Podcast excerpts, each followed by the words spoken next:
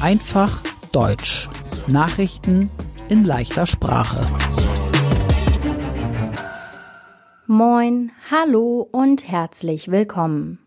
Heute ist Freitag, der 9. Februar 2024.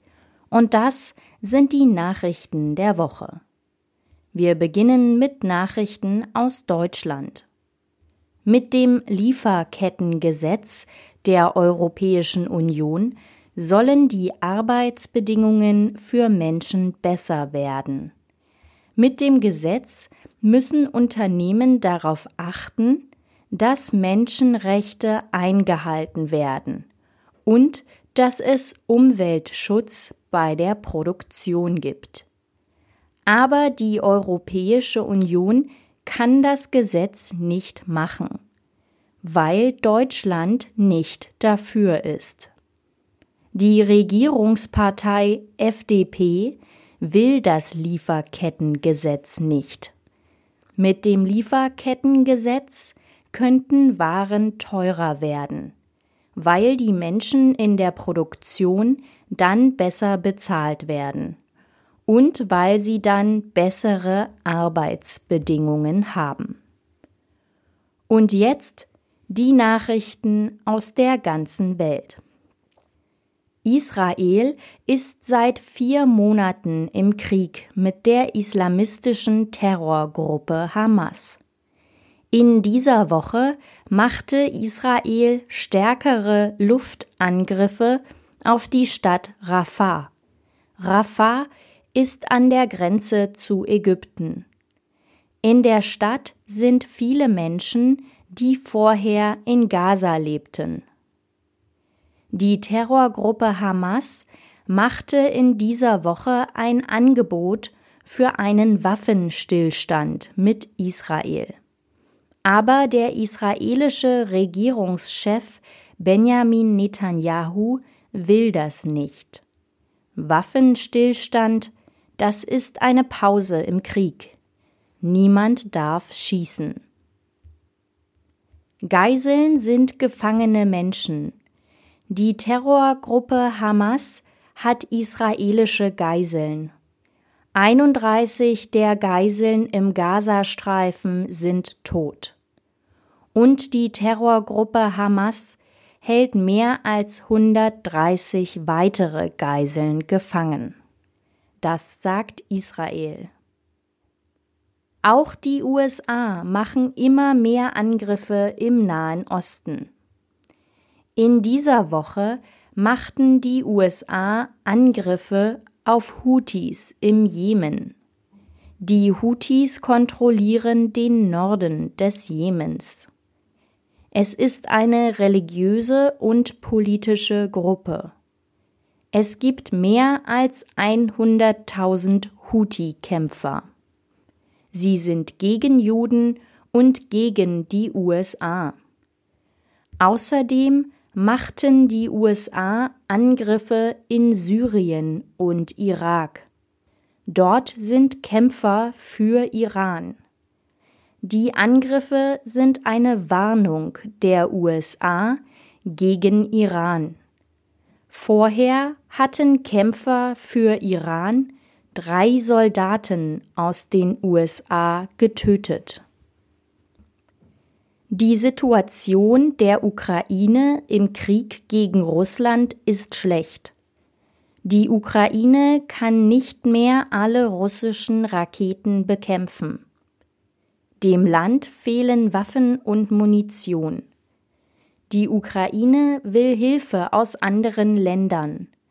Aber Deutschland kann jetzt keine Munition schicken. Und das Parlament der USA streitet noch über Hilfen für die Ukraine. Der ukrainische Präsident Volodymyr Zelensky hat den Armeechef des Landes entlassen. Er heißt Saluzhny. Saluzhny und Zelensky hatten in letzter Zeit Probleme miteinander. Der neue Armeechef der Ukraine heißt Syrsky. In Russland sind im März Präsidentenwahlen. Ein Politiker mit dem Namen Nadjestin wollte gegen den Präsidenten Wladimir Putin antreten. Aber Nadjestin darf nicht bei den Wahlen mitmachen. Nadjestin ist gegen den Krieg mit der Ukraine. In der französischen Hauptstadt Paris müssen Fahrer von SUV-Autos bald mehr für einen Parkplatz bezahlen. SUV-Autos sind besonders große Autos. Sie brauchen mehr Platz. Das Parken in der Innenstadt von Paris kostet für die großen Autos dann 18 Euro pro Stunde. Bisher waren es 6 Euro. Die neue Regel gilt nur für Menschen, die nicht in Paris wohnen. Die Regel wurde bei einer Bürgerbefragung in Paris am Sonntag entschieden. Im Land Chile in Südamerika gab es große Waldbrände. Mehr als 50 Menschen sind tot. Der König von Großbritannien, Charles III., hat Krebs. Darüber informierte er die Öffentlichkeit.